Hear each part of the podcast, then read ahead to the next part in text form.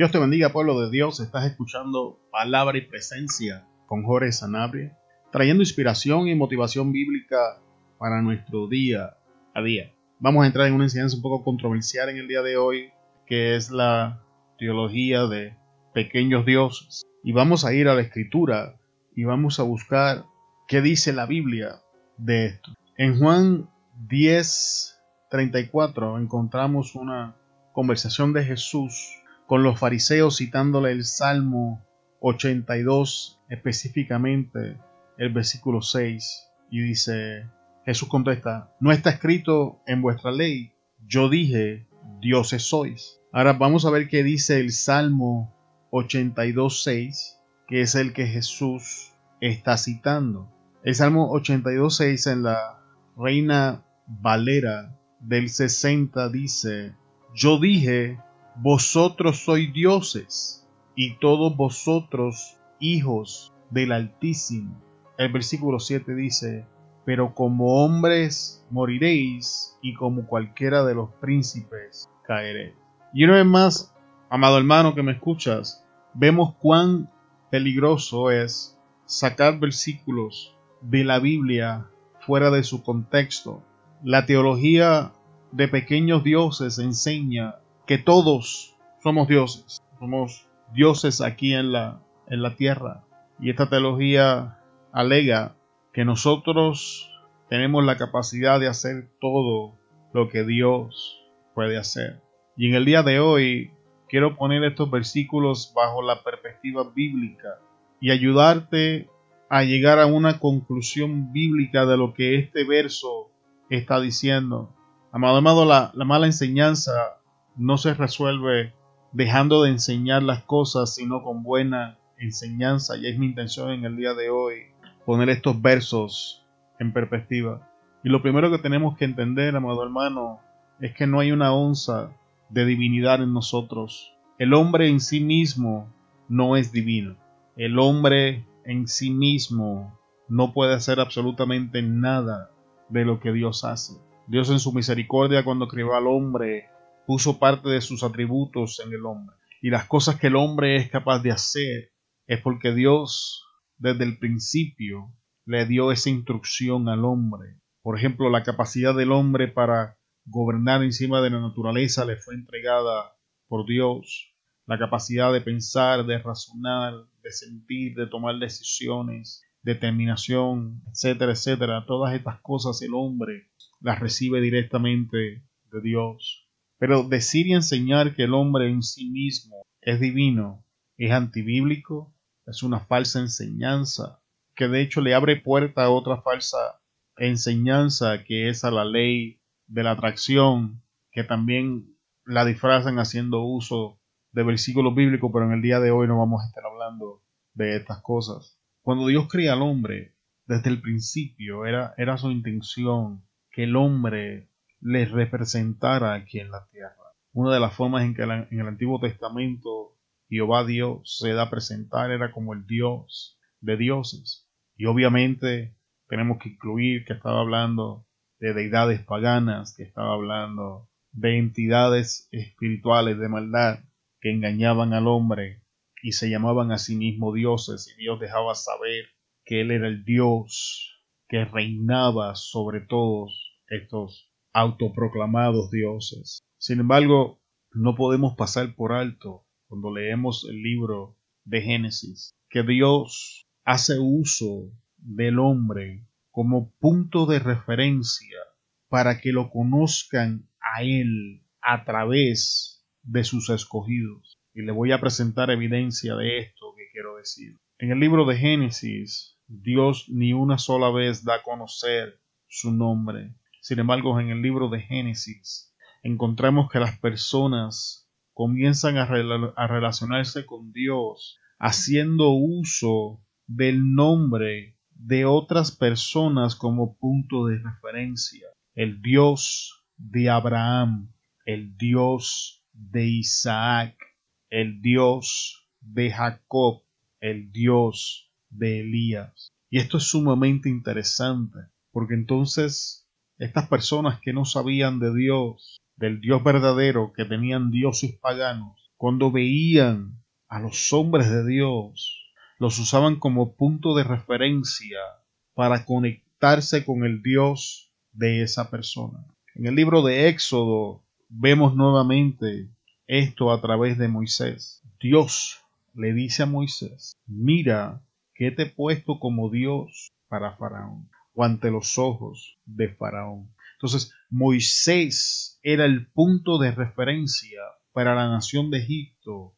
para Jehová Dios. Y aquí es donde viene y comienzan las grandes diferencias entre lo que Jesús está diciendo, citando el Salmo 82, versículo 6, de lo que la teología de pequeños dioses no quiere enseñar. La teología de pequeños dioses nos enseña que el hombre es un Dios en sí mismo, en su autosuficiencia, pero la Biblia nos enseña que todas las cosas nos alcanzan en nuestra relación con Dios. Y entonces Dios en su misericordia le place hacernos un punto de referencia para que aquellos que no lo conocen puedan conocerlo.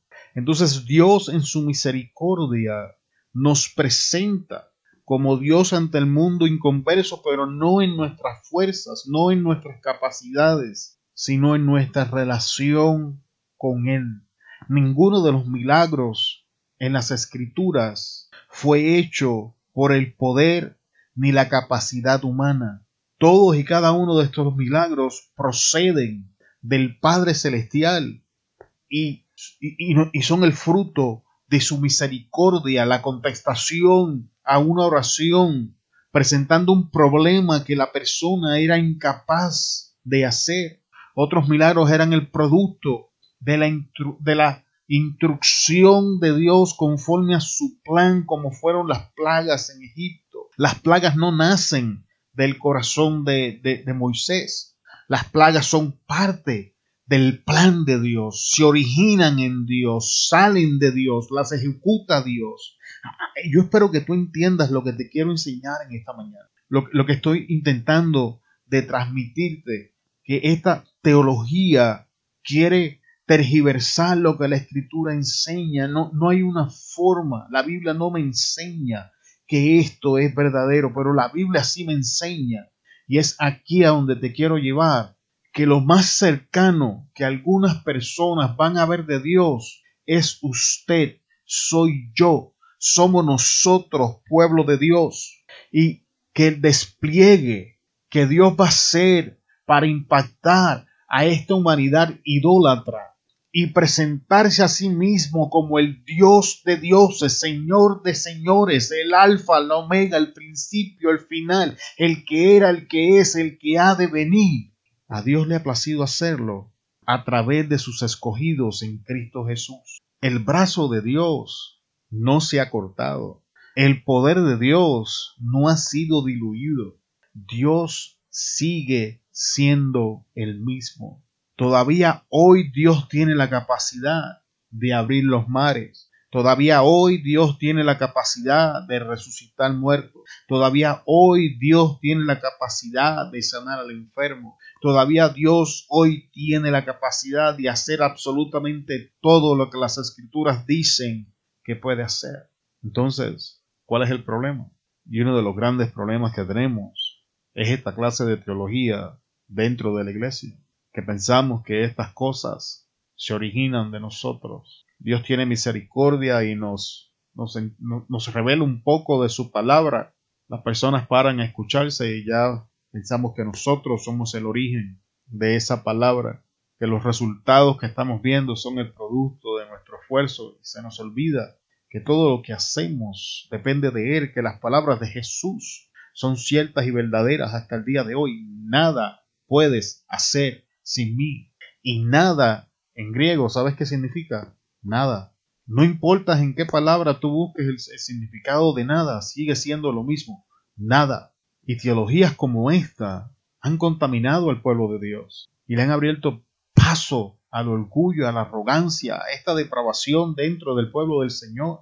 Y entonces queremos ver manifestaciones de poder de parte de Dios. Pero no vamos a ver manifestaciones de poder de parte de Dios si vamos a estar tomando el crédito y a, y a dejarlo a él tras bastidores. Esa no es la idea. Ese no es el plan. Desde el principio era la intención de Dios que el hombre le representara en la tierra y le dio todos estos privilegios, todas estas autoridades con esa intención, con ese propósito. Y el hombre se dejó engañar por la serpiente. Y hasta el día de hoy estamos haciendo nosotros la misma cosa. La serpiente se levanta con estas ideologías tergiversadas, con estas teologías que no sé de dónde se las inventan y nos contaminan dentro del pueblo del Señor y las comenzamos a escuchar dentro de los altares, a leerlas en libros, a escucharlas en las redes sociales enseñanzas infernales. Ese no es el plan. El plan, amado hermano, es que cuando usted llegue a su trabajo y Dios comienza a moverse en su trabajo, la gente quiera relacionarse con su Dios y que Dios lo use usted como punto de referencia para que la gente llegue a los pies de Cristo, que cuando usted llegue a su trabajo llegue tan lleno de Dios que la atmósfera cambie, que cuando usted llegue a su trabajo, a la escuela, a donde quiera que tenga que llegar, usted pueda orar por los enfermos y Dios los sane, usted ore por los endemoniados y Dios los liberte, pero para que esto acontezca tenemos que comenzar a adorar al Dios de dioses, Señor de señores, el alfa, la omega, someternos a la obediencia a Cristo, comenzar a darle la gloria al que gloria se merece y dejar estas tonterías de intentarle tomar una gloria que no nos pertenece. No podemos hacer nada sin Él, no podíamos antes, no podemos ahora. Todo lo bueno que está aconteciendo en nuestra vida es por su misericordia, es porque Él es bueno. Los resultados que estamos teniendo, las cosas buenas que nos alcanzan, la provisión absolutamente todo sale de Él y todavía hay mucho más pueblo de Dios que no estamos viendo porque no estamos haciendo las cosas que tienen que hacerse. Conviértase en un punto de referencia. Deje que Dios lo exhiba como Dios ante los ojos de los inconversos. Deje que Dios lo transforme de tal manera que cuando los inconversos le miren, sientan el deseo de relacionarse con su Dios. Es un privilegio que algún día pudieran decir el Dios de Jorge Sanabria, así como yo hoy digo el Dios de Abraham, el Dios de Isaac, el Dios de Jacob, el Dios de Elías. Pero esta escritura solo se hará verdadera cuando nosotros nos conectemos con ese Dios, cuando nosotros rindamos nuestras vidas a ese Dios, al Dios de la Biblia, al Dios que inspiró la escritura, al Dios que no cambia, al Dios que no tiene sombra de variación, al Dios inconmovible, al Dios todopoderoso. Vamos a someternos a la escritura, amado hermano. Vamos a rendir nuestras vidas a los pies de nuestro Señor Jesús, que es donde pertenecen. Cuando usted lee la historia se va a dar cuenta que los grandes hombres de Dios impactaron el mundo porque Dios los convirtió en un punto de referencia donde todos aquellos que lo escucharon o que leyeron los libros conocieron a Dios. Me parece que fue John Wesley el que decía, yo me prendo en fuego y la gente viene a verme arder. Él se presentaba a sí mismo como una ofrenda al Señor y se consumía para Cristo, se desgastaba para Él y Dios lo convirtió en un punto de referencia. Y cuando usted lee la historia, todos los hombres hicieron exactamente lo mismo. Conviértase en un punto de referencia para Dios. Que donde quiera que usted esté parado, cuando la gente lo mire, señale a Dios. Vaya esta mañana a su trabajo, al colegio, a la escuela, a dejar al niño en el cuido con esta mentalidad. Que hoy las personas que me vean puedan ver a Cristo en mí. Dios te bendiga, pueblo de Dios. Te damos muchas gracias por estar con nosotros en otra enseñanza de palabra y presencia con Jorge Sanabria. Antes de despedirnos, puedes comunicarte con nosotros a través de la página web palabrapresencia.com. Una vez más, te bendecimos en el poderoso nombre de Jesús. Te esperamos en el próximo episodio de Palabra y Presencia. Hasta luego.